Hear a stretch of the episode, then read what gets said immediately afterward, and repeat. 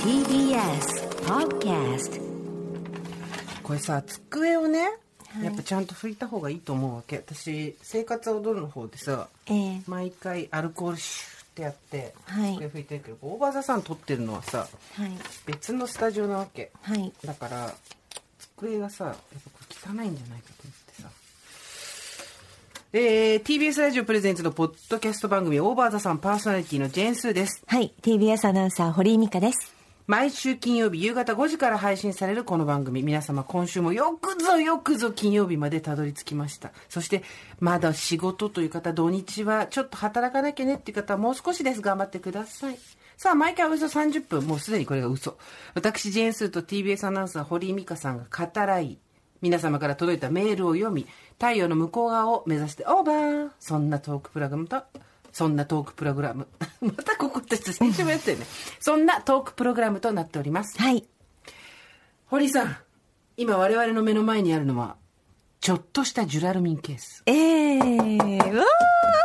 おなんだか知ってるこれお金の匂いがする開けたら徳川埋蔵金どこ行ったの徳川埋蔵さ金つさつこれさはい読みますわい2021年3月吉日株式会社日本放送ジャパンポッドキャストアワーズ実行委員会からはいジュラルミンケースが2つ届きましたありがとうございますなんで二つなのこの度ジャパンポッドキャストアワーズ2020サポーテッドバイファルコンベストパーソナリティ賞リスナーズチョイスの受賞おめでとうございますということで受賞の証として、はいトロフィーと副賞いただきましたありがとうございますえ待って待ってなんで二つジェラルミンケースがあるんですかだからベストパーソナリティ賞とリスナーズチョイスと2つなだるほどねなるほどね我々が2冠取っちゃったからよイエーイブイブイブイブイってブイブイってちょっとさせじゃあちょっとせっかくなので開ね封の儀をやりましょう、はい今ここにねジュラルミンケースがあるんですけど、はいせーのなオープンうわうわー来たよーこういねやーすごい拳銃入ってるかと思ったこのジェラルミンケー50スセンチぐらいの高さで、はいこうなんていうんですかねなこうちゃんと言ってよタオル絞ったみたいに言わないでよいやそれタオル絞ったみたいのはダメでしょでもさこれどっちがどっちなんだろう私の方が金の、えーベストパーソナリティ賞そっちはじゃあベストリスナーズチョイス賞リだスナーズチョイス賞もうね、あリースナーズチョイスすごい賞に関しては、本当にもうリスナーの皆さんのおかげ、はい婦人会の組織票、はいこれによって取れたものですね。でも本当ありがとうございま嬉す。しいこれちょっとリスナーズとチョイス賞のトロ,、トロフィー、これみんないつか集まるじゃないですか、うんうんだからビンゴ大会してさいやいやいや勝った人にあげようよいやいやいやダメでしょそれなんダメでし ょなんでだってリスナーにあげたいじゃんいやいや、ダメでしょ、そ れ。なんでもう二 度と、二度とエントリーすらさせてもらえなくなるよ。ポッドキャスト大賞。本当えだってみんなでもらったやつだもんいみんなで写真撮りましょうみたいな。コロナ禍がね、まだ続いてたら、この、アクリル板撮って、アクリル板の隣に、ツーショットチェキみたいなのやればいいじゃん。そうだねツーショットまあチじェゃあキちょっと皆さんのこのトロフィーを私とすーちゃんがお預かりしておくっていうことですそうですねリスナーさんのトロフィーですからこれはあなた偉いわ、そういうものの考え方。ん子供は社会の預かり物みたいなのあそうるじゃないいでうすか。ことこういうことだよねお。そう私のお金もビル・ゲイツが預かってるお、お、いいこと言う言うねから。知ってるあの私人ののお金はね、イーロン・マスクが預かってる 預けてんのよ預かるよね。あいつら預けてんのよ預けてんのよ。私悪いけどただね、好きな時に引き出せな いのよ。ね。そうなのよまあそういうことで、だからトロフィーもちょっと預かっておきますのちょっでとさ、世界の金持ち選手権やろう。何金持ちの名前出して。えー、金持ち今だからビル・ゲイツでしょ私、イーロン・マスク。はい。えーあのほらあの H&M の人 H&IM って何待って待って新しい会社できちゃった。ね。H&IM 何何それね。 ちょっとあの H&M の人 H&M の人誰誰わかんねね誰誰待ってよわかんないわあとあれあの日本のさ孫正義違うよ 違う日本のあのさ元気印のさ、人なんだっけあ日本のいついつもさあのほらなんだっけあの、すっごい納税する人そうひとりさんだなていうのひひとりさん斎藤ひとりさんじゃないそうね。斎藤ひとりさんめっちゃ納税する人ででしょ。デカポンみたいなデカポンってあの何なんか健康食品丸缶がでしょ丸缶だ全然違うじゃん。デカポンって何あウなォーレたン・バフ記ェッ憶トウォーレン・バフェッ記ト憶力いいウォーねレン・バフェット知ってるえし誰だっけその人株し株の人ちょっ株の人とやめて株の人あとはあと誰世 界の落合ちょっと待ってだからさあんた落落合合もに何でもかんでもさ落合もお金持ちだよね落合落合語録とか落合の 本とか落合にさ頼りすぎだよ落合お金持ちあとはえー、あと誰あと誰だろうねうんオプラ・ウィンフリ誰それーアメリカのテレビ司会者ほらこの間さ、んあのイギリスのメガンさんとさ、うんあ王室のインタビューあすごいねあの方オプねラ年収すごかったねねすごいのよオプラ・ウィンフリー、インタビュアーの人ねそうそうあのー保坂さんも保坂小坂さん直樹さんは今持ってるよ多保 分坂保坂直樹って言ったっけそうあのあれでしょあの俳優さんそうあのあ腹筋とかさそうそうそうそうそうそういうのでしょ健康器具でしょ通販でめっちゃ売ってるそ人うなのよ保坂さん、なんかさ堀井さんさあのなんなんて言ったらいいんだろうこれあの語弊がないように言いたいんだ けどなんだろうなんかこうな何らかの CS の CM みたいな時ばっかり出してくるよねいやー本当に、ね、世界のお金持ちにお金を預ける我々がそうですまあ、リスナーさんそもうですみんなそうですよね、はい世界のお金持ちに気前よだくからちょっとリスナーさんの分を預かっておきますので、んそうですねはいということでございます、はいありがとうございました本当にありがとうございました、はい、副ル賞コンさんのそはいあのイヤホンですかこれははい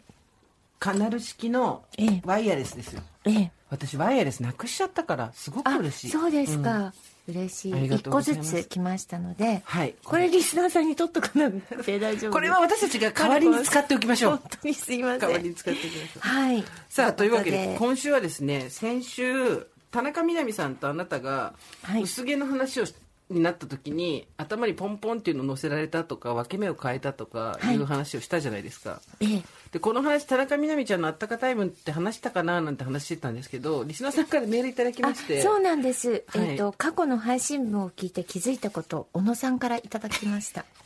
小野ちゃん小野ちゃん初めてメールいたしますありがとうございます今年に入ってからこのポッドキャストを聞くようになりましたありがとう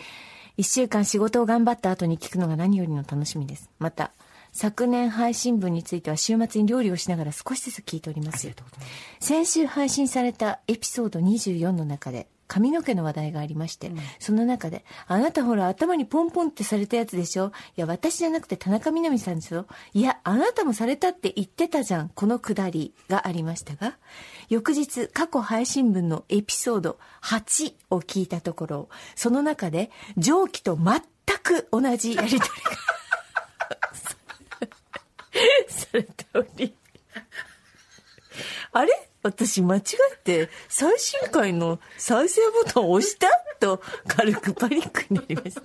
た。みんなをパニックにさせる、この、ドキドキパニック番組オーバーザさん戻ったり、進んだり。また戻って今までの配信の中でも同じ話を何回もしてるかもしれないけど、と何度かおっしゃっていましたが、本当だと思わず笑って。けど、あなたの身にも同じことは起こってるはず、きっと。実は最近気づいたことがあります、はいそれは私自身記憶力が無駄に良いということですああ素晴らしい、まあ素晴らしい珍しい、うん珍しいっていうね、この年になって、ね友達の誕生日は一度聞いたらすぐ覚えるし、えーすごい朝の情報番組でやっているような心理テストを全て丸暗記して出社後に同僚に話したりしていました同じ話を何度もする人や同じことを何度も聞いてくる人のことが不思議でたまりませんでした、だけれど周りの人が忘れっぽいんじゃなく私が無駄に記憶力が良いだけと気づいてからとてもすっきりしました、なぜなら今まで嫌なことや失敗したことをほんの小さな出来事も忘れられず、いつもネガティブな気持ちでモヤモヤしていたんですこれも記憶力が良いせいだと気づいてからは自分ばかりに悪いことが降りかかっているわけでなく悪いことばかり覚えすぎだったんだなと思えるようになりましたそんな私も今年で39歳になり、昔と比べて物忘れも多くなりましたおーいいね少々の少しの恥ずかしいことも失敗も若い頃のように鮮明に思い出して落ち込むことは減りました昔は怖い話なんて聞いた日には12週間は電気を消して眠れなかったり目を閉じてシャンプーするのが怖くなったりしていましたところが今では怖い話を聞いても疲労感による睡眠欲の方が勝ち話の内容自体も頭に残らなくなったのです年を重ねるのも悪くないなと実感したものでした面白いので同じ話は何回でもいい ですこれからも配信を楽しみにしておりますどうぞお体ご自愛くださいご自愛ください小野さんでござい小野ます様うんのねオーバードさんに来るメールって長いんだよ あの、はい普通のラジオ投稿が慣れ慣れてる人ってラジオ中に読まれるからなんかこう、ええちょっと短めにしたりし私たちがこう抜粋したりするんだけど、はい大場さんはそのまま読むことが多いからねそうですだっねてあの面白は細部に宿るからさでもあのみんなのメールがいい文章そう才能あるあのねみんなすごい文章です長いメールを書くだけあって読ませるよ、君らのメールそうはそうですそう です私たはちいメール添削赤ペン先生じゃないんだけどさいや本当にあなた本業ですもんねいやいやいやいや割とね文章のだっねてさ聞いてよ、はい我々はもうダメだの話したじゃん先週、ええメール募集したじゃないですか、はいまああの同じ話を何度もするのも完全に我々はもうダメだ案件最高のはいだって8でしょはい8でしたの24でしょってことは3倍したら忘れるってことじゃん8三24だから、だから次はまた16回目ぐらいのやつを3倍したあたりでま普た通にやりますから8の倍数で同じもの話をしていくそしたら記憶定着していくでしょもうあのなんていうのあの加齢で脳がもう衰えてるね、うんやっぱりうんそうだよそうん衰えてるのは脳だけじ ゃないよなんか昔は本当にさ、うんあの覚えるものって例えばなんかそこに興味があるから覚えられる、うんうん覚えられないみたいなのあったけど、うんうんいやもう本当に何にも覚えられないですよわねかるあのね記憶の定着がすごいいやもう本当低下にしたでもうちの親82なんだけどあやばい誕生日いつだあまあでも大丈夫か82なんだけど記憶の定着がもう全くしないからこうなってくんだなっていうなんでしょうね定着しないのよ、これねパッとは入るのよ、あなたの話もパッと入るんだけど、定着しないのよそうなんだよねそうそうなんか刺激が足りないのかな脳に、いやーどうだろうね、海馬とかなんとかなんか扁桃体イメージでとか喋んなよ わかんない海馬とかあのあの辺りにあの辺りにどの辺りそこがどこだかもわからないやっぱまあいいんですよでもなんですよあねのさっきねあのおっしゃってたようにやっぱり嫌なこと忘れちゃうっていうのもねあそうですねありますからねただあのでっかい駐車場とか行くと戻れないっていうのもあります、あとあなた隣の駐車場も払うのいい加減やめなよあれ ね覚ねえてなさあすちょっぎとだあよ聞いねてえ隣の何駐車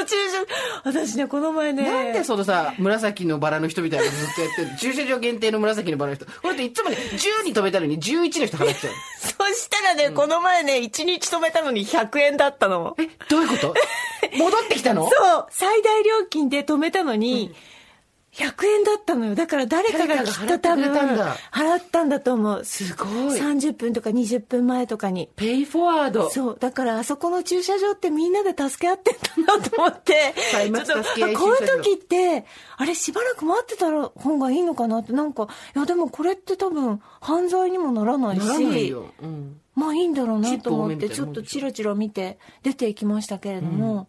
みんなでこう助け合ってる駐車場なのすごいすごいでしょ美しいだから多分私の声を誰かが見てていつかいつかと思ってやってくれたんじゃないの情けは人のたためめななららずずでございます背戻中ってにき刻まましした戻いってきましたやもう本当何何を記憶力ないなって思いますえーっと友達に聞いた話を意気揚々と友達にするとかそういうのありますね ね知ってる いやそれ私が話したからっていう、あとこの話もなんかしたね私たちいやなんか全く覚えてない覚本えてない当、うんなんかしてるの私ね映画はねもう2回見ないと無理そうねっていうかむあのね私ほら音楽ジャーナリストの高橋義明さんと、はいあのラブコメ映画を見てそれについて対談するって連載をやってるんですけどもずっと長く、ええで10年前ぐらいの映画見るんですわ、ん見たことあるはずなんですわ、新鮮めっちゃ新なん鮮これから何度でもできるから何度でもそれできるもうな、ね全然覚えてないねいやもうあとやっぱり私はこう職業柄その何か台本を覚えてああそうだ人の前で暗記して喋るみたいなことがあるんだけど、もう本当にその記憶力が落ちましたねだから寸前まで台本ももうずっと、ずっと見ててうんうんやるっていう感じ我々はもうダメだうんあ我々もうだいいねなんかこう負けへんでって言った後にダメ だねもう私たち我々はもうダメ我々はもうダメだメールいただいてます、はい44歳おばさんネームコロと申します、はい私のもうダメだは米パンといった主食をたくさん食べられなくなったですむせるから。 44歳昔からおかずがなくても大丈夫というほどご飯やパンが大好きで若い頃はカレーはご飯をたくさん食べるためにやるとし、カレーとご飯を2対8の比率で食べておりおかしいでしょそれカレーにご飯8はちょっときついよ。当時一人暮らしをしていた私のためにカレーを作りに来てくれた友達を呆れさせたこともあります。それがここ数年、おかずはこれまでと同じ量を食べられるんですが、ご飯は茶碗1杯、食パンなら6枚切り1枚食べれば満足です。なんだか寂しいです。桜も咲き始めましたが、季節の変わり目ですので、どうぞご自愛ください。炭水化物、どうですかあ、私はまだちょっと炭水化物いいけますね。いけますね。あなたはいパンとか大パン好ときかだもんね。大好きですね、だから全然まだ大丈夫ですけどねまあでも確かに食べられる量目で食べられる量と、うん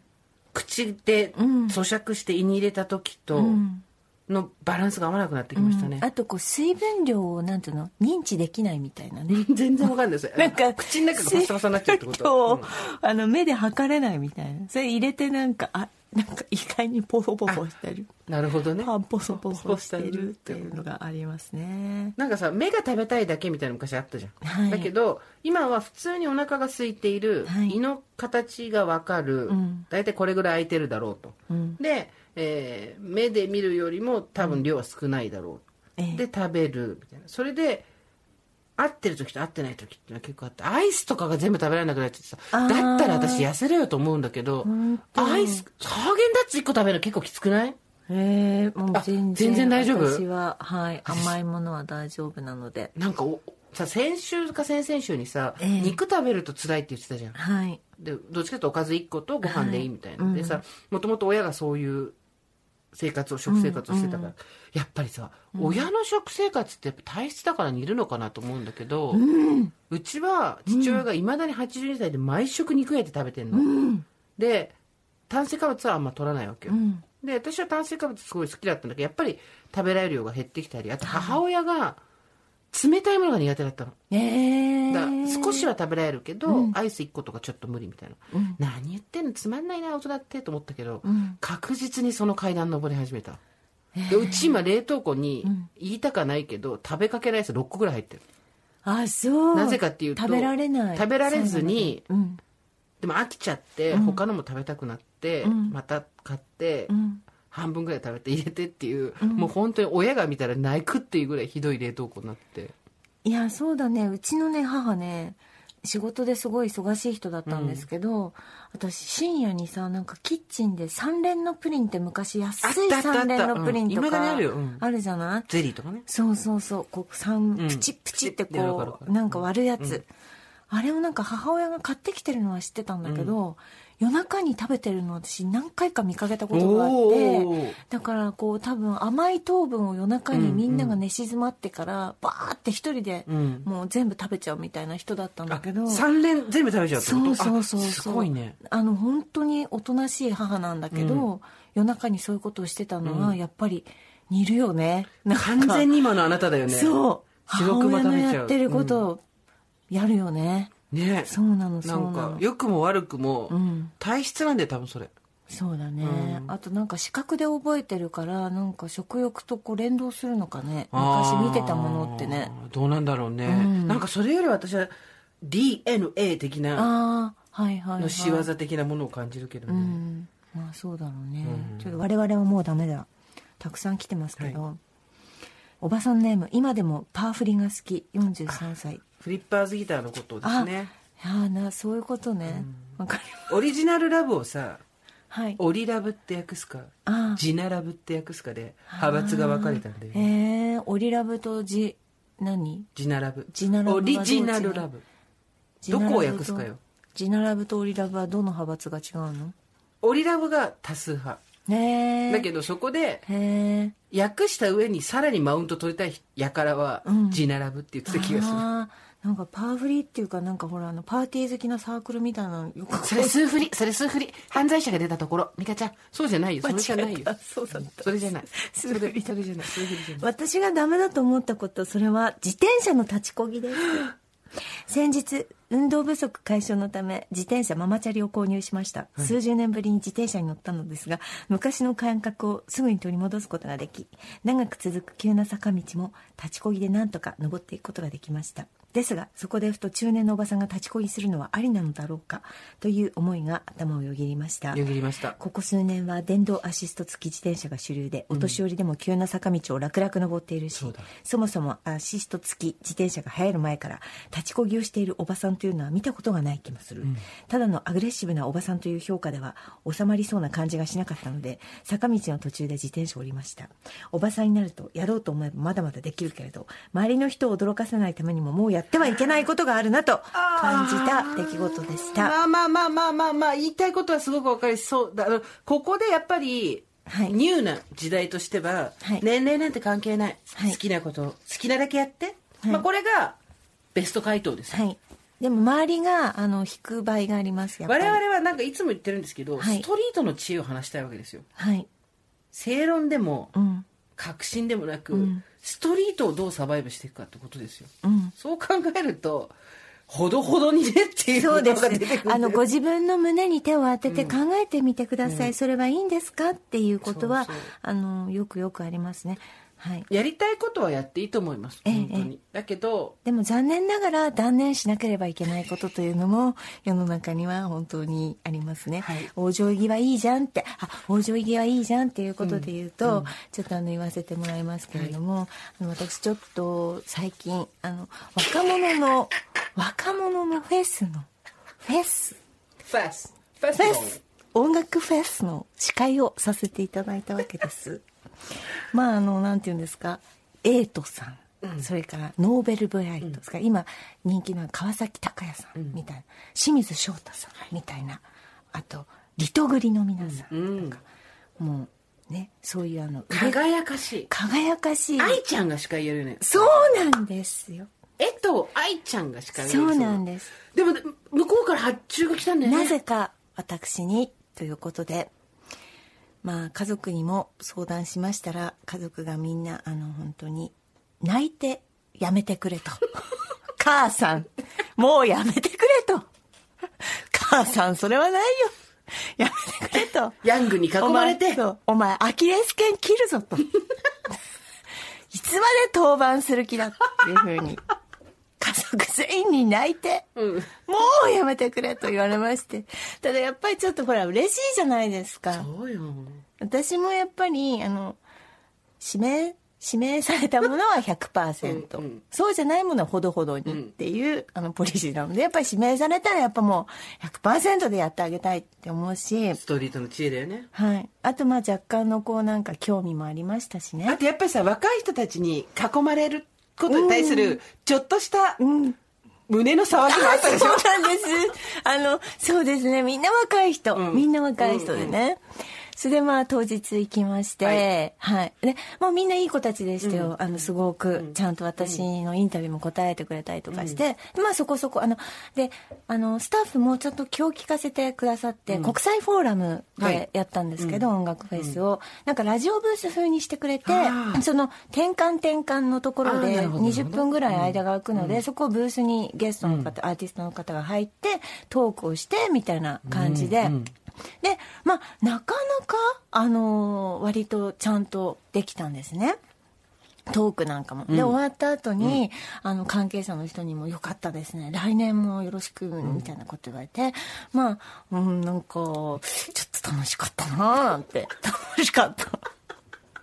あじゃあ俺楽しかったなーなんてね楽しかったなーなんてね思ったんですけれども、あのはい今日あのちょっとあの配信があるなんて、はいはいアーカイブ配信があるから、堀井さんもご覧になってくださいなんて言われてアーカイブ配信ちょっと見てみようなんつってね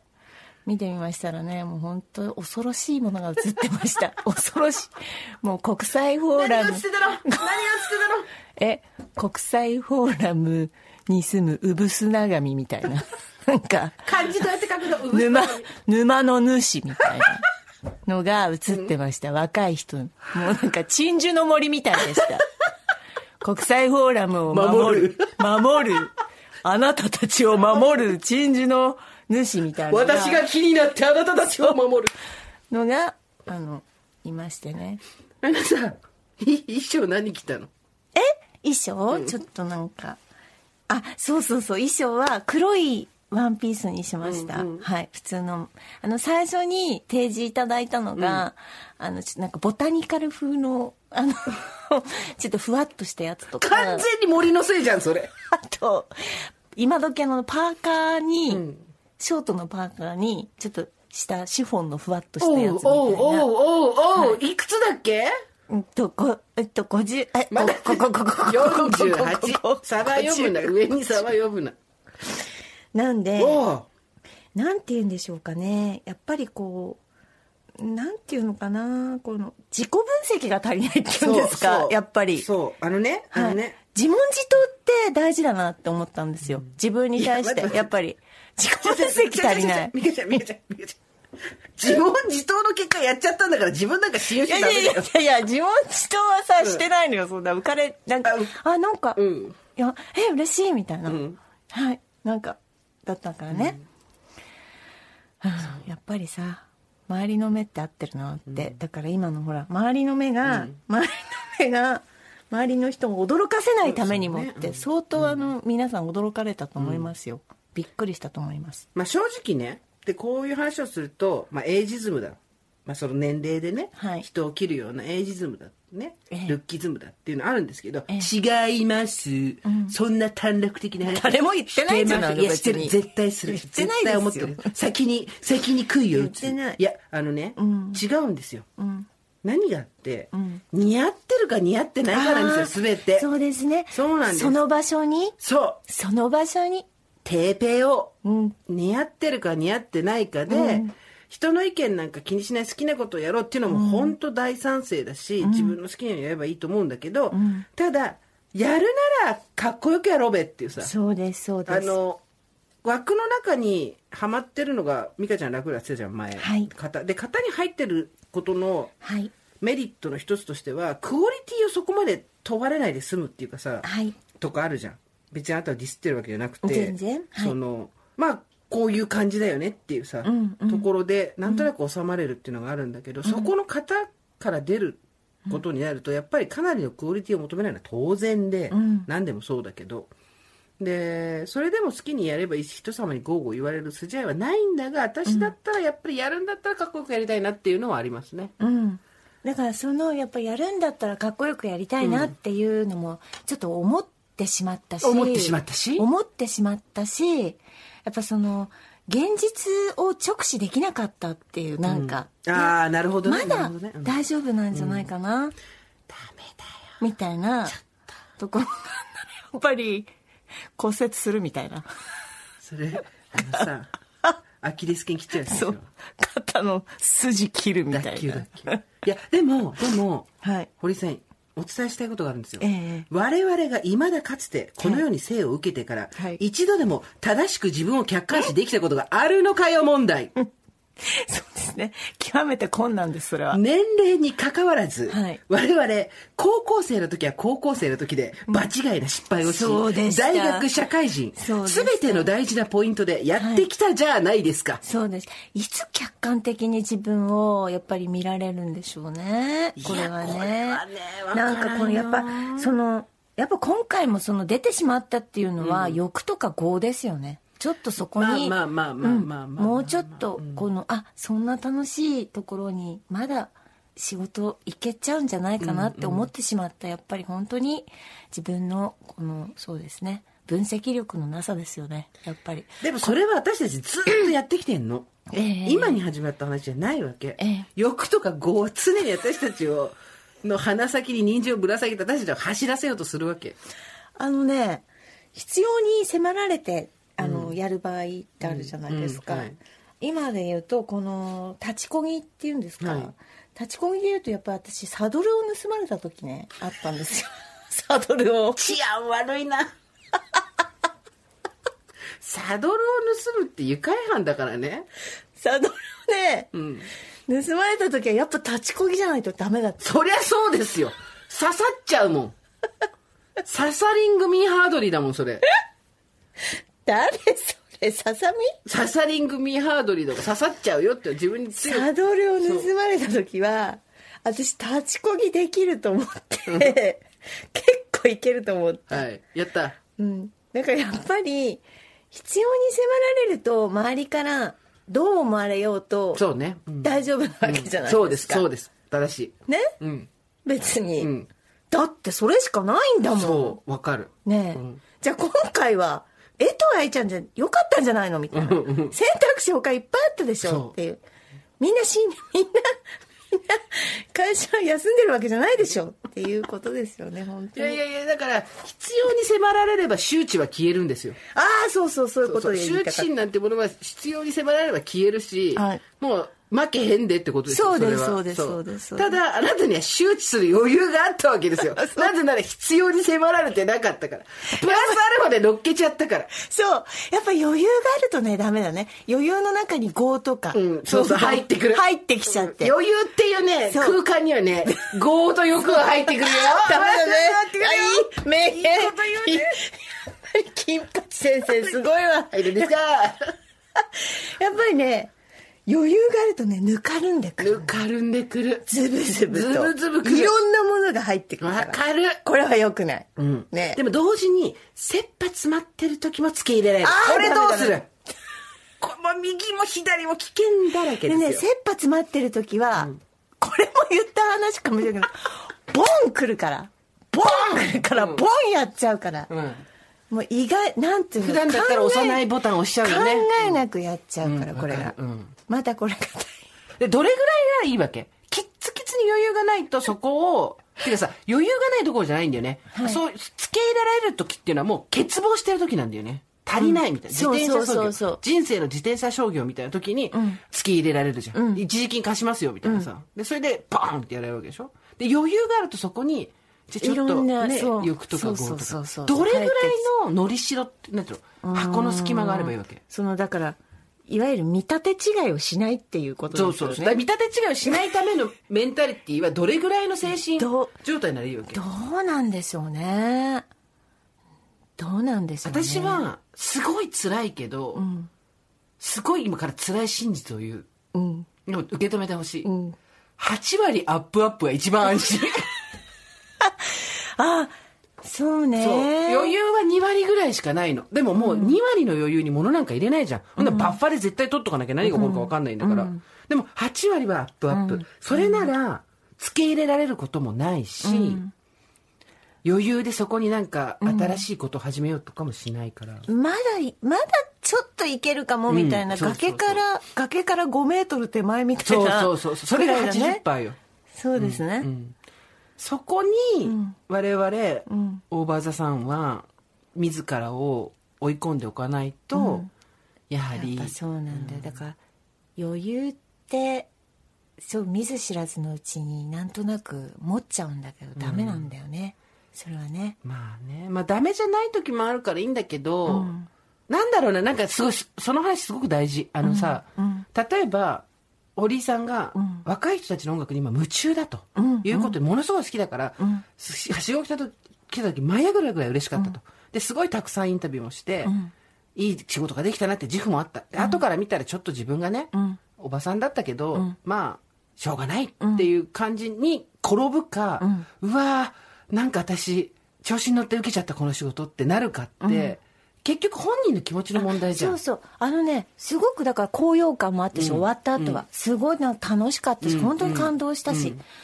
なんでとっても嬉しい仕事でした、こうやって声かけてもらって、そうようんで私たちはあの基本もうこのデスクとかになっちゃうと来た仕事来た仕事っていうか誰でもいいですとか誰かにやってくださいっていう仕事は手は出しちゃいけないんですよ自分たちはね。そうそうだ下ねに回さなきゃいけないから、だからご指名のものだけやってるっていう感じの、堀井さんでってきたものだけ、でそうするとさそうやってさいまだにこう来てくれる仕事って本当に嬉しいですよね、でだから一生懸命やったしでそれがなんかすごい形になったし本当に嬉しかったんだけれども、俯瞰でそのアーカイブ配信みたいのを見た時になんかこう自分で延命治療って測れないなって思った。 なんか、なんていうの自分でやる延命治療はないなって思う。人にやってもらうならまだしも。なるほどね。まあまあ、まあ頑張るよ。頑張るよ。私たちに私たちの持ち場があるからだだから、でもあなんかダメだおしまいだっていうダメ だもう俺たちはもうダもメ我々だはもうダメだ、私はもうダメだっていうことでした、えーメールいただいておりますおばさんネーム在宅と申します47歳の私がもうダメだと思うのは膝を出すファッションです、昔から体重が増えても膝下だけはかろうじて肉がつかなかったため、膝が若干覗くくらいの丈のスカートを勝負アイテムとして愛用してきましたしかし40歳に差し掛かった頃から徐々に「ん?」と膝周りがしっくりこないことが多くなりましたそうです皆さんよくご存知の TARUMI たるみですうん、しばらくはオイルを塗りたくて光の乱反射でだましだまし続けていましたが2年ほど前からは乱反射ではカムフラージュできないほどの違和感にもともと人面相が張り付いたような立派な膝でしたが今やおでこの部分にミルフィーユのようなシワが寄ったおじいちゃんが張り付いていますもう双子のおじいちゃんってことね両方ね、膝だからね垢抜けないとあんなに毛嫌いしていたタイツやストッキングのありがたみをしみじみと感じています今はほぼパンツスタイルですがやはり過去の成功例が忘れられないからかスキニーを選びがちですただ昔と違うのは膝周りの仕上がりを重視していること素材が硬すぎず柔らかすぎず膝の人面相を拾わずに綺麗なラインが出るパンツを選ぶのは星空から名もなき惑星を見つけるように根気のいる作業です面白いよただただ今現在最高の自分をプレゼンしたいというモチベーションで創作を楽しんでおります偉いねここが偉いよおばさんファッションの膝回り問題皆さんどんな工夫をしてらっしゃるでしょうかお二人のトークにいつも元気をもらってますおばさんもいいよと前向きに言いたい気持ちにさせてくれるかっこいいお二人に感謝していますいえいえフェイスマスクはストックしてありますので近いうちにオンラインでもオフラインでもお会いできることを楽しみにしておりますありがとうございます膝なんてもう全然無理完全人面相で私そうですね、膝肘もね肘はね無理肘は無理肘の上にさ、はいなんかさ溶けてきたアイスみたいなの ないあの棒アイスが溶けてきた時にズルズルってやつねあるよねあるなんかさ膝小僧とか膝、なんか昔の悩みといえばですよ堀さんねでも私の日ちょっと綺麗じゃない綺麗綺麗綺麗綺麗私肘もう全然真っ黒だから出さない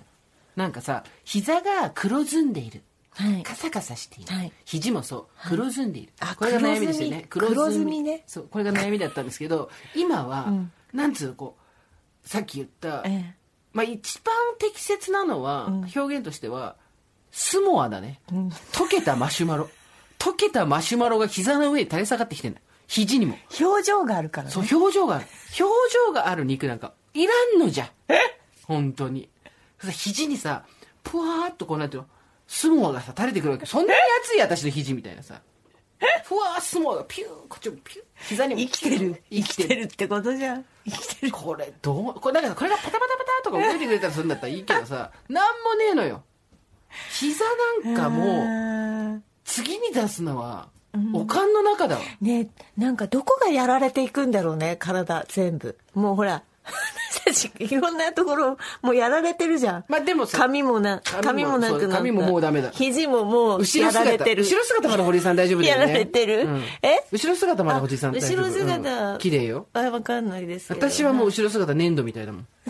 粘土の壁みたいだもん、ね 後ろ姿粘土って後ろ姿が粘土の壁みたいなのこねあの何油粘土あったでしょ小油学校粘土の時あの触ると冷たくてしっとりしたやつそうそうそう四角いお豆腐みたいなやつよグレーのあれが背中全面みたいなの私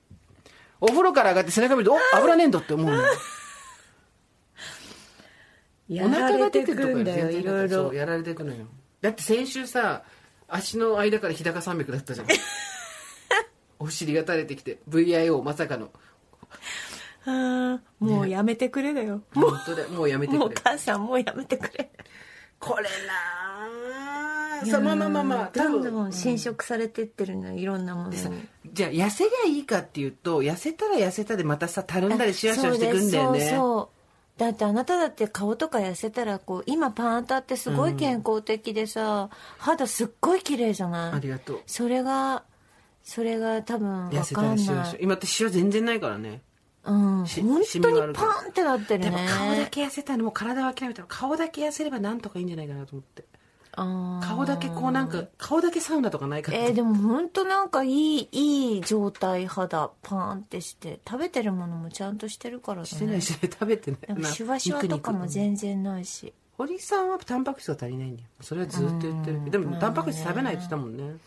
そうなんだよねいやいやでも別に堀さんだって同世代の人と比べてなんかこう極端にどこかがどうかなってるとかはないわけじゃんうんだから我々は他者と比べるのはやめましょうもうとかさうん言うけどうん言うたってあなたうんここは本音を落としていく場所ですうよんうんもう気になるわそんなのそうですそうですえあの人同い年とうかんちさょなるじゃんっといつ VIO で VIO というか、はいあのアンダーヘアで来てるんですアンダーけヘアど毎週楽しみにしておりあまりがとうごすざいます最近発見があったのでおお二人にご報告したいと思いありがとメうーごルいざいたますしましたパナソニックの1万6000円ぐらいするドライヤーを購入し、私もこれ持ってますけどドライヤーをするたびに髪がサラサラになるのが楽しくなっています、うんうん本当に高いドライヤー私ずっとなんか1000いくらみたいなドライヤーを使ってたんですけど、高いのに去年あ今年のお正月、なんか買ったんですよあのペイペイが3割引きになるっていそうんな詳しい情報いらないから町田市でお得に買ったみたいな情報いらないから、あったんで、だから本当に本当に良かったですあの高いドライヤーっていいんですねあの風量があってうん低温なんですよね、だから温度じゃなくて風で乾かすから髪が傷まないあと言われてます、ね、本当にバサバサじゃなくなりました、でナノイー搭載の高級ドライヤーをなんとアンダーヘアに当ててみたんですけど、えうんうんサラサラになるのかなと思って好奇心に負けて股にドライヤーを当ててみましたちゃんとケアモードでやけどしない程度に真上から当たる感じです、うんうんうんそしたら16に逆らいあちこちに浮いていたアンダーヘアがしっとりサラサラになりマジか16通りに下を向いてしまいましたおということでこれはすごくないですか新しい発見やってみたいですよねやりたいサラサラになって下を向いて、じゃあ何がいいんだっていう話にもなりますけど別にいやいやでもさねあっちこっち向きがちな陰謀っていうものに対してふと身に覚えがあるオーバーザさんは少なくないと思うよ私はで私もたまに自分を見てなぜそんなに奔放なのだ君たちはと思うことがないわけ ではないなよるほどじゃあみんなストーンとあの千人のひひでみたいにこうストーンってそれはそれで極端じゃん。千人のひげになったらびっくりじゃん。そこは。養老の滝みたいにこういやいやあごめん今踏んだ大丈ご夫。めいやん養老の時みたいになったらすごくびっくりしちゃうじゃん。そうじゃなくて、少しおとなしめのうんくせ毛ぐらいの感じになってほしいわけよ。でこの方過去にエステの VIO 脱毛を5回もしましたがツルツルにするにはあと10回以上必要とのことで金額的に断念し、その後は自分でできる範囲で処理していました、その後トリマーなどを使って長さを調節したり浮いた毛がトリマーにかからず何本か長いままでハサミで切ったりしていましたでもこのドライヤーを使うと毛が一方向になるので処理が楽。もっと早くこのドライヤーに出会っていればと思いました。番組内でアンダーヘアの話題が多く上がっていたので、今回の発想に至ったんだと思います。上も下もサラハヘアになるパナソニックも大迷惑。と。上も、上も下もって、別に、上も下も揃えなくていいいんだよいい下の毛もサラサラっつって。くだらないな。上も下も。サラサラでございます。ということで、んはい。すごい白玉城さん。白玉城さんありがとうございます。 31歳。この情報は有益素よ。晴らしい早い気づきでした31歳にして早い気づきうんはい、気づきましたから私やっぱり家にあるのは、はい遠赤外線ドライヤーなんですよ、ええつまり髪がツヤツヤになったりとえかえする、これちょっと今晩か明日やってみますわあちょっとそれはご報告いただきたいですパナじゃないんですけどどんな状態になるか、はいすごいでも確かにそのサラサラなドライヤーをはいアンダーに使ってみたらどうなるかってやっぱねこれは、あのひらめきだよねそうですね、うんあのアワードを差し上げたいですそうそうそうダブル受賞でダすブルね受上賞と下とサラサラでってことですよねダブル受賞ですねダブル受賞ですこんなのもいただいてます。47歳、札幌市 TL1253。人生最後のロングヘアに挑戦中の47歳です。おはこんばんちは。はい。子供の頃から髪の毛だけは褒められるリカちゃん人形のような地毛の持ち主でしたが、30代半ばからは一度挑戦したかった刈り上げ。これ8年ぐらい続けていました。自分では気に入っており手入れも楽だし女子にも好評だったのですが、ロングヘアの私を知っている男性陣からは大不評。えーそれは無視していましたが、肌など老化が著しくなった45歳手前。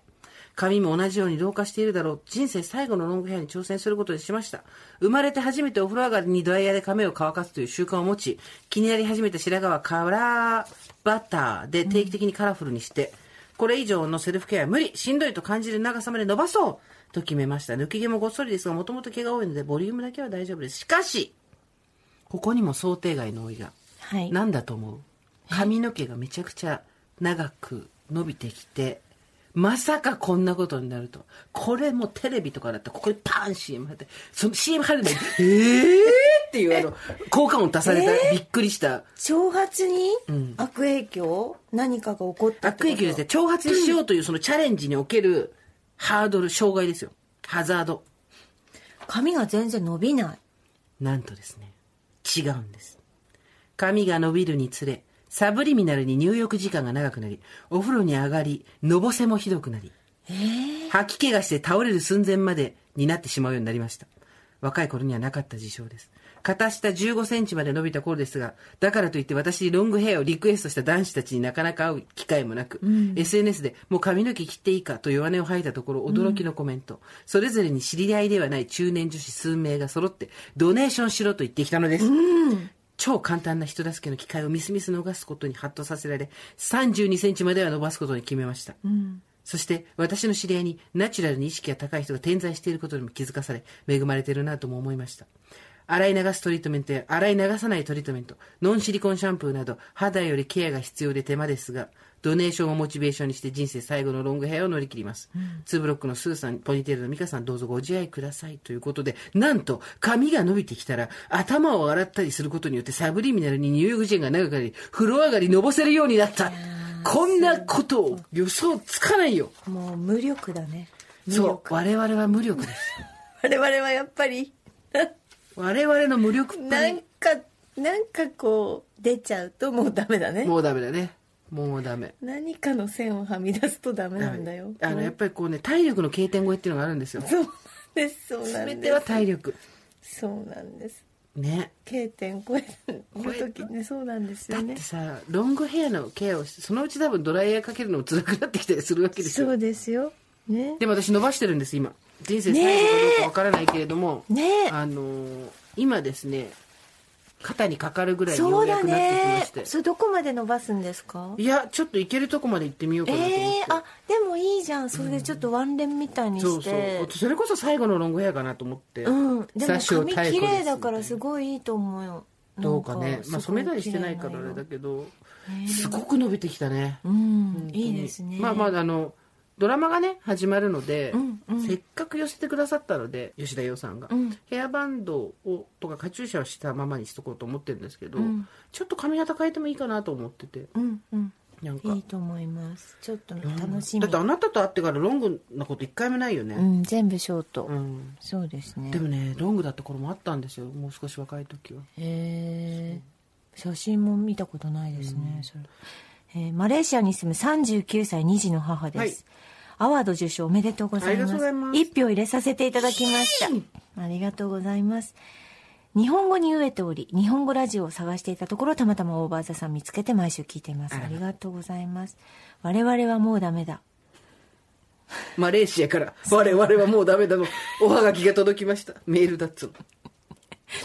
我が家の9歳になる息子に先日縄跳びを一緒にしようと誘われたのですが息子の通うインターナショナルスクールでは縄跳びをすることがないらしく9歳にして初めて縄跳びを握りました私はあまり運動神経がいい方ではないのですがなぜか昔縄跳びは得意でかなり飛べる方でした、少しくらいならまだ飛べるだろうと綾跳び交差跳び二重跳びなどを一通り見せてあげるととても喜んでくれたので少し調子に乗って30分ほど縄跳びで遊びました、もちろん次の日筋肉痛は予想していましたがそんなものじゃなかったんです本当にベッドから起き上げらず足が棒のようで階段を降りるのも一苦労縄跳びだけでたった30分飛んだだけでフルマラソンを走ったような疲労感20代の頃は富士山もアルプスも登ったのに昔40代の先輩が目標は死ぬまで歩ける体と言っていた意味が分かりました、ということでどうぞご自愛くださいませ、ということ縄跳びさやった方がいいって言われるよね、でえ本うん当、縄跳びは全身運動になるからあえーそうそうあそうですかでも気をつけないとやっぱ怪我したりするし5分も飛べないって今すごいねこれ5分飛べないよねうん無理やっぱ3分も無理だと私思たうち飛ぶの無理飛ぶの無理もう飛もべうなやいっぱり地上から足を離した瞬間無理無理本当そう重力に従って生きてきてるよ、うんそれこそ膝とか肘のジャンプが無理無理無理無理中年ジャンプは無理でも本当なんかさその先週私飛び箱の話もしましたけど、なんか昔得意だったのにやっぱりできなくなってることって本当に悲しいですごねざいます私逆立ちとか結構できたんだけど多分今絶対無理だしブリッジも無理だと思うああ坂あれは逆上がりとかはできたの逆上がりって生まれてから一回もできたこあとあない本当、うんでも逆立ちとか昔やってたよね壁にさ逆立ちしてさ、足離したりとかしてたじゃん、うん絶対もう無理だよ無理だねね無理だしまあでもなんだろう ななんだろうな考えてみたらでも飛び箱とかもさその水泳とか、まあ、水泳は役に立つことあるのか飛び箱とかあの時すっごい飛べてたけど、ん大人になってまあ役に立ったかって言ったら役に立たなかったしね別に、まあ、役に立つか立たないかで言ったら立たないことの方が多いですよ分かんなかったけどね、できでもないねことある、はいできなくなったことに関してはこの方素晴らしいです、はいラジオネームサバシコメさん、えー45歳女性、えー先週の放送できなくなったこと思い出したのは鉄棒です、うんただの鉄棒ではないですこの人すごいね私は酒飲みで若い頃は飲んだ帰りに小学校の校庭で一番高い鉄棒に登り、ハングライダーというのを決めてから帰国する帰宅するという最悪謎の締めをしてする癖がありました、お二人知ってますかハングライダー知らないです鉄棒の上に2本足で立ち上がり、そこからしゃがんで鉄棒を握り、M 字開脚の格好でそのまま後ろにグワンと反転し、正面に回ったら手足を離してバーンと着地する。だから足を両方鉄棒に乗せて、手で棒を持った状態でグワンと後ろに行ってバはいーってはい。そんなのさ、泥酔した女が小学校のさ、校庭でやってくれ通報だし、もう妖怪だよ。でもなんか昔子供の頃はいたねそういうのやってる子ねそうそう妖怪だよ。子供の頃から得意で無償に入れたくなって、綺麗に着地できた時の達成感たるや、30ちょいまでそんな密かな楽しみに浸っていたのですが、ある晩、あ、死ぬかも、と思う時があり、それ以来封印しました。それとは別にごく最近、コロナで運動不足と思い、ストレッチしてる時にふと、逆立ちしたくなって、ほら来た逆立ち、壁を支えにしてみたところ、逆立ち自体はできたけれど、体を支える2本の手首がぶっ壊れそうになった慌てて崩れ落ちました。そう、こういうことですよ。不足の事態、予想も、我々、いいですかいいですか、堀井さん。はい我々の予想、我々の想像力なんて、所詮過去の経験の集積でしかないんですよ。そうです想像外のことっていうのは、はいはいなぜ起こるかっていうと我々は所詮経験したことのないことはできないからなんですそようですはい結局そこの機能及び演劇でしかうん組み立てられないんです、想像っていうの、だからねうん逆立ちした時に手首がぶっ壊れるなんてことは想像できないわけです、はいまさかの事態ですよね我ら中高年やってみたというのは本当に注意が必要ですね、はい昔と同じとは思っていませんが1.5倍の注意は必要だと思いますということでご自愛くださいませって来てますよやりきれないねもうねこの、でもさ、この、逆立ちをしようとしたら手首がぶっ壊れそうになったっていうのは私は、これを共有することが、オーバーザさんの存在価値だと思うんですよ。そうですね想像力の限界を超える経験値の集積。もうあなたとあなたの体は別物ですっていうことですよやっぱりあなたと人生単位で幽体離そう脱あなたとあなたの体は体が悲鳴を上げるってそういうことだから本当リアルご自愛くださいだよね、そうそう本当に。あんたは悲鳴を上げなくても、体が悲鳴を上げるそうでそしうょそうさ、体を矢沢みたいに言うのやめてもらっていい私はいいけど体はどうかなみたいな、そういうことでしょね。もう私たちもうあらん限りとかはないわけよないわけよ。うん、そう。あらん限りの力においてとかないからないのよだってそれはもうイコールもう死だダもんメだねダメだ我々私たはちもうダメもだうダメだ我々はもうダメだいいねあ私たちもうダメだってなんか言うのいいね、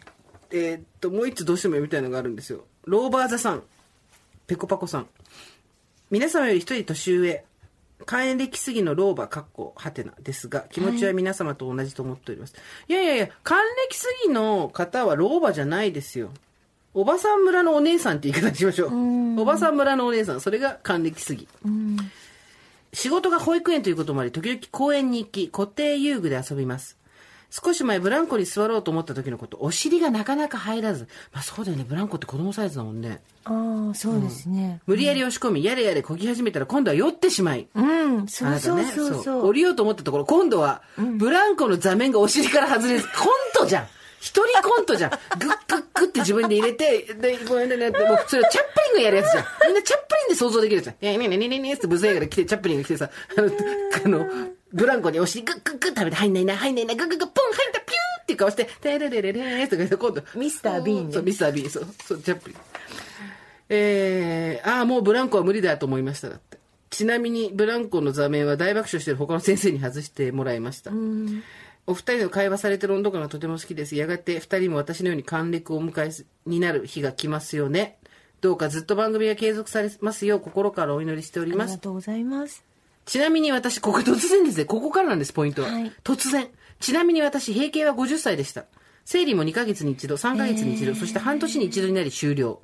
最後の出血は驚くほど通常の量があり、最後の力を振り絞ってさよならしてくれたと思ってますって、突然の閉経エピソードの最後に来てですね。まあでもこう、閉経エピソード大事ですよね。これもなかなかさ、人が教えてくれないじゃん。そうだねね普。通のそうだで、ね人によるからさ、これもさ、また。うんテレビでもラジオでも言えないよねや言っぱりてないよね、うんそうだからやっぱせあのおばさん村のお姉さんたちからの閉経エピソードっていうのもですね、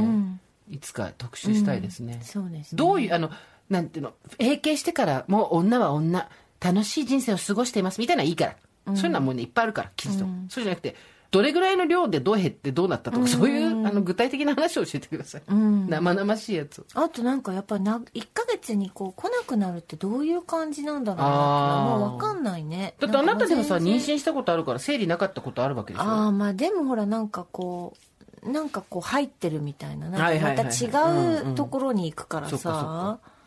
うんね、だ3ヶ月に1回とか半年に1回になって最後通常の量が来てうん最後の力を振り絞ってさようならってういう、んなんかすっきりなのか何なんだろうねまあなんかさ閉経したことで大変な人もいるし大変じゃない人もいるっていう普通の答えになるじゃん多分そこは、ええで、ええあのーそれ自体がいいとか悪いとかじゃないんだけどこの話をするときにどうしてもポジティブに語らなきゃいけないムードあるじゃんうんうんそれもちょっと息苦しいんだよな私うは、ん生理なくなってがっかりですっていう人がいてもいいとも思うしさ、うんだから大草原の小さな家のキャロラインは悲鳴を上げたんだってもうまたその話は確実にした。その話はエピソードどこかで確実にした。嘘したあなたは大草原の小さな家の話をしすぎるんですけど、どうぞもう一回どうぞ。新しい方もいる、新、新規の方もいらっしゃるから。でも多分同じように話すけど、 そのエピソードをまるまると、はい。あのね なんだっけな忘れちゃったね。忘れちゃったね。また思い出したら話して。キャロラインが閉経になった時に、だからもう泣き叫ぶの、うんもう閉経になったことで、うーん。もう私もうダメみたいな感じで、うんうんでそれをチャールズがあのちゃんと優しく包み込むうわっーていいいうねだから閉経は本当に怖いものだと思ったっていうのがその中学生か小学生の高学年でうんうん見てた時に、うんあなんかその生理っていうこともぼんやりしか分かんなかったんだけどそれがなくなるっていうことがすごく怖いものだった、でもなんでキャロラインはあのわめいたかっていうとチャールズの子供がもう生まれないもうあなたの子を産んであげられないの、私っていうので泣いてたその時はねでもすごい兄弟そこそこいなかった何人か。でもなんかあそこん家はこう流産したりとかしてるあかーそっかそっからチャールズの子供が流産した後に欲しかったんだよねあ多あ、な分ねるほどね。うんそうだと思いますよいやー、うんということであのおばさん会のお姉さんたちからのはい閉経エピソード、そうですねまあうんちょっといつになるかわかんないですけど、うんそんなにポジティブじゃなくてもいいですうし、んうんあ別にフラットですみたいな話でもいいです、うんもうなんかもう嫌なんや嫌なんや私嫌なんやもう中年になると全部ポジティブな話しろって言われるから嫌なあんやあそっかあなたそういうインタビューがそうたくさんですもんね、もうなんか全部ポジテンしないとうん怒られるんや、なんて言うんでしょうもうなんか、我々はもうダメだですよ うん、もう夜べのない私たちみたい ななんて言うんですかなんかさでもさネガティブっていうことでもないのよねそうそうそうそこななんんだろうだろなうねこの平日なんだろうな、私たちもうダメだってなんかおしまいだとかそういうことじゃないんだよねそう違うのようん、おしまいではないんだよねでもないんだよねうんおしまいではダメだけどおしまいではないそうどういうニュアンスなんだろうねだ私たちはもうダメだみたいな半笑いしながら言うことでしょあだってこれそうそう、んそういうことですそういうことなんか無力とかもうだもう本当無理とか、うんそういうことじゃなくってあダメダメダメダメダメみたいなギャラギャラギャラってことだよねそう無理あ無理無理無理無理無理っていうことでしょわかるわかるわあやめとけやめとけやめとけないないないないないないないないって いう冷や水ってやつでしょわかるわかるねえわかる年寄りに冷や水な感じよねそういうテンションですよね、ですよねまあでもなあのあれですよちょっとあの頑張ったらですね皆さんのおかげで、ベストパーソナリティ賞そうそうそうそとういうことでリすスナーズアワードの第1位もらえるわけですそういうこと悪くないよダメな状態もはいだって我々はもうダメだって言ってたらこれもらえたんだからすごくないそうでしたいいこと言います先生は本当に今日もいいことおっしゃるありがとうございます、ねえもう先生ジュラルミンケース触りすぎも先生いいことうそろそろ終われってカタちゃんに言われちゃったもうそろそろねえ加トちゃん平気大丈夫片助君はですねこの番組のディレクターで30代に入ったばっかりぐらいそうまだ20代かまだ20代なんですけど炭鉱のカナリアと呼ばれてまして おばさんのトークがもうもう死ぬってなったら止めるっていう係なんですよね本当でもね玉結びのプロデューサーもやってね若いのにね頑張ってらっしゃるね偉いですよね本当こにこをちゃんと生かしてよでね彼のすごいところは私たち結構なんかキワキワのトークしてるとことかは、ちょっとずつ刈り込んでねあのねコーナリングがうまいすごいですよね私たち結構ねドリフトターンでね結構ねあのやばいこと言ってる時もあるんだけどそれは綺麗に何にも、ね、言わないでも ね綺麗にだから先週なのにとこもがっつり切ってたからだからそここれまた切んなきゃいけないじゃんだから大変じそゃんこやさばそこブーって入れといてそこだけさあというわけでそういうことで今回はこの辺にしておきましょうはい。オーバーザサンでは皆様からのメッセージをお待ちしております。送り先は番組メールアドレス、over.tbs.co.jp、over.tbs.co.jp です。アルファベット小文字で over です。そして、えーお知らせ。近くなってきたんでしましょうか。えー堀井さんの本、音読教室。現役アナウンサーが教える、楽しくて上手くなる音読テクニック。これいつ発売はい。4月7日に発売です。イェイイ皆ェイ様よろしくお願いいたします。もう予約できてますからね。ははいい、出版社は完全でございます。そして私、えー生きるとか死ぬとか父親とか、ちょっと前に書いたエッセイですけど、こちらが、えー文庫化されておりまして、4月9日から、えー吉田洋さん、国村淳さん楽主し演で、み。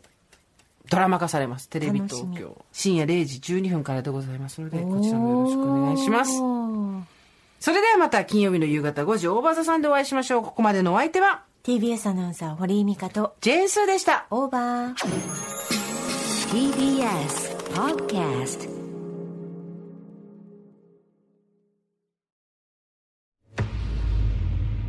Audio Movie. これは大人しか聞けない禁断のピンクフィクション神のもとで出会った男と女のモイスチャーなラブストーリー禁断の国会室ご安心くださいここでのことは誰にも漏れることはありませんカーテンで仕切られた二人きりの空間誰にも話せなかったことを語るうちいつしかその時間は彼女にとってかけがえのない時間へと変わっていく絡んでしまった糸を解いていきましょうこの作品は成人向けの内容です一人でこっそりイヤホンやヘッドホンで聞いてください詳しくは「オーディオムービー」で検索無料で配信中です